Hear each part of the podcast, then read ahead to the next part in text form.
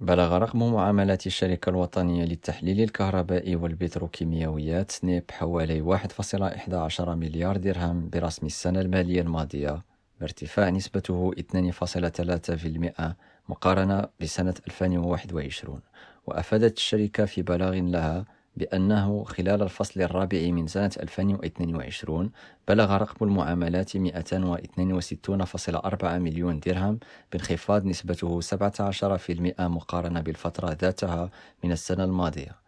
وأوضح المصدر ذاته أن هذا التطور الذي يعزى أساسا إلى انخفاض أسعار بيع متعدد كلوريد الفينيل بنسبة 39% قد تم تعويضه بشكل طفيف بفضل دينامية بيع منتجات تحليل كهربائي.